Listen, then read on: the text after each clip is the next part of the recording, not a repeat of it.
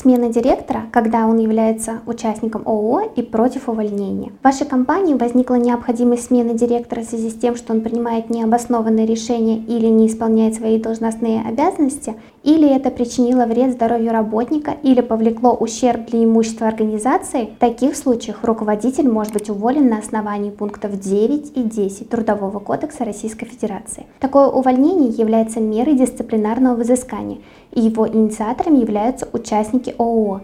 Но сложность может возникнуть в том, что директор сам является участником и против такого увольнения. Что делать в таких случаях другим участникам общества? Как уволить нерадивого директора? Об этом наше сегодняшнее видео. Смотрите его до самого конца. И, конечно же, не забывайте ставить лайки, писать вопросы в комментариях к сегодняшнему видео.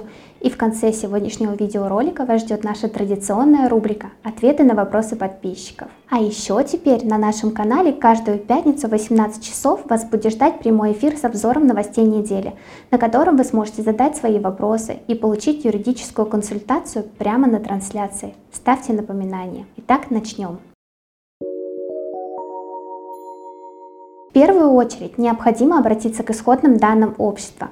Даже если вы понимаете, что дело не обойдется без суда, важно провести предварительную досудебную работу. В противном случае судья откажет в удовлетворении исковых требований. Итак, мы проверяем положение устава, количество участников и количество лиц, которые голосуют за смену исполнительного органа. Какие же положения необходимо проверить в уставе?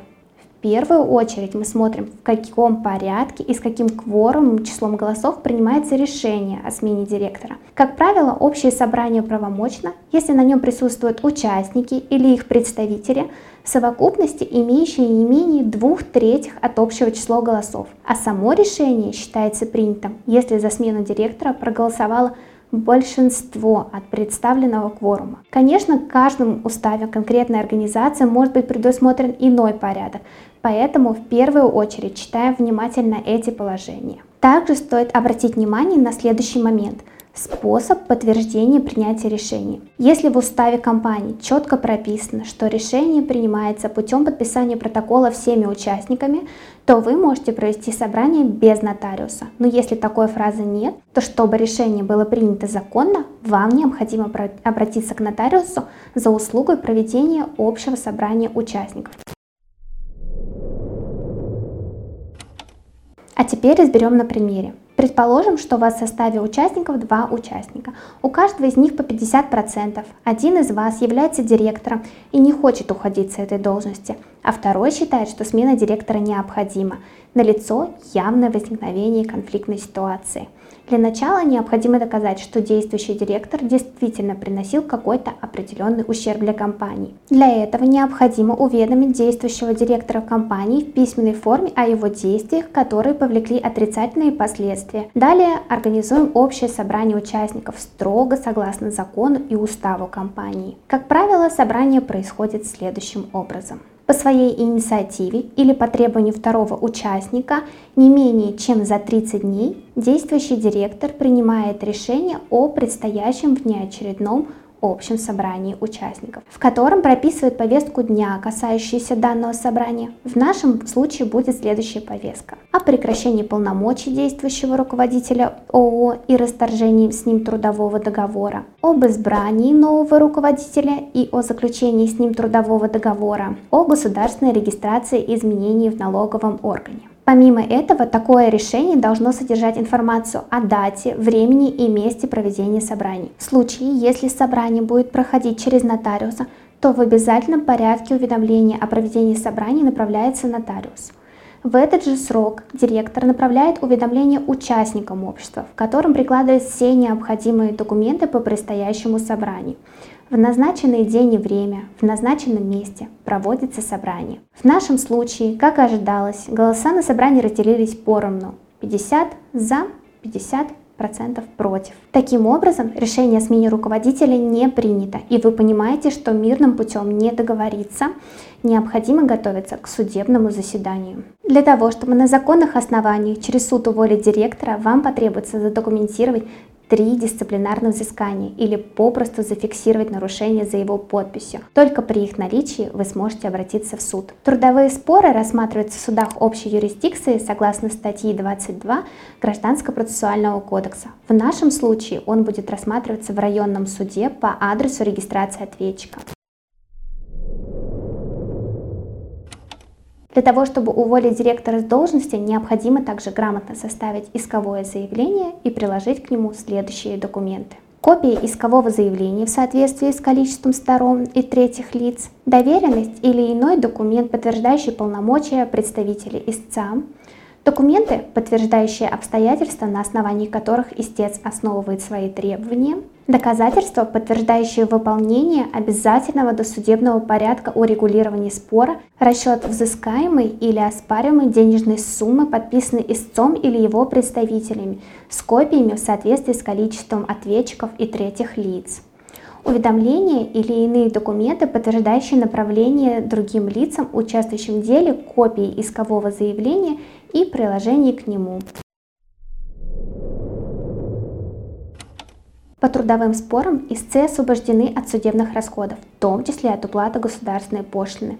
Исковое заявление можно направить по почте или подать непосредственно в суд. В течение пяти дней со дня поступления оно принимается к производству суда согласно статьи 135 Гражданского процессуального кодекса. Статьей 154 Гражданского процессуального кодекса установлены сроки к рассмотрению дел.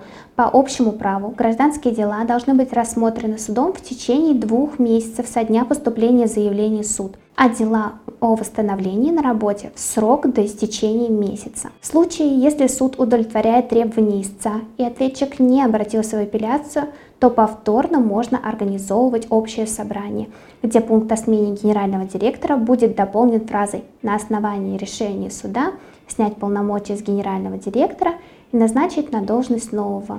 Данное собрание должно быть проведено также в соответствии с законом и с уставом. Уволить директора, который является одновременно и участником, и директором, достаточно сложная и долгая процедура. Если мирным путем разрешить этот вопрос не получится, то вы всегда можете обратиться в юридическую компанию юрвиста. Мы имеем многолетний опыт в разрешении самых различных вопросов. Наши специалисты проконсультируют вас, дадут оценку перспективам конфликтов и надежным образом окажут вам услугу. А теперь перейдем к постоянной рубрике «Ответы на вопросы подписчиков». Первый вопрос от нашего подписчика. Можно зарегистрировать компанию без генерального директора? Согласно статье 40 закона об ООО, общество обязано иметь исполнительный орган. Это может быть единоличный исполнительный орган, управляющий ИП или управляющая компания. Второй вопрос от нашего подписчика. Какую минимальную заработную плату можно выставить генеральному директору? 20 600 рублей по городу Москве. Правительство каждого отдельного региона устанавливает свой минимальный уровень заработной платы для работников, в том числе для генерального директора. Третий вопрос от нашего подписчика. Мне сказали, что кто угодно может без разрешения зарегистрировать на нежилое помещение юридический адрес общества. Как это предотвратить? Также комментарий от нашего подписчика. И потом даже через суд вряд ли получится в скобочках выгнать юридическое лицо. К юридическим адресам Федеральная налоговая служба относится особенно внимательно. По практике Федеральная налоговая служба не может зарегистрировать компанию без таких документов, как гарантийное письмо, подписанное собственником, копия свидетельства о праве собственности, и если мы говорим о смене адреса, то тут еще добавляется договор аренды. Как правило, сотрудники территориальной ФНС или выезжают по месту будущего адреса местонахождения компании, либо звонят собственнику и уточняют, точно ли та компания находится по указанному юридическому адресу. На этом у нас сегодня все. Подписывайтесь на наш канал, ставьте лайки. До новых встреч!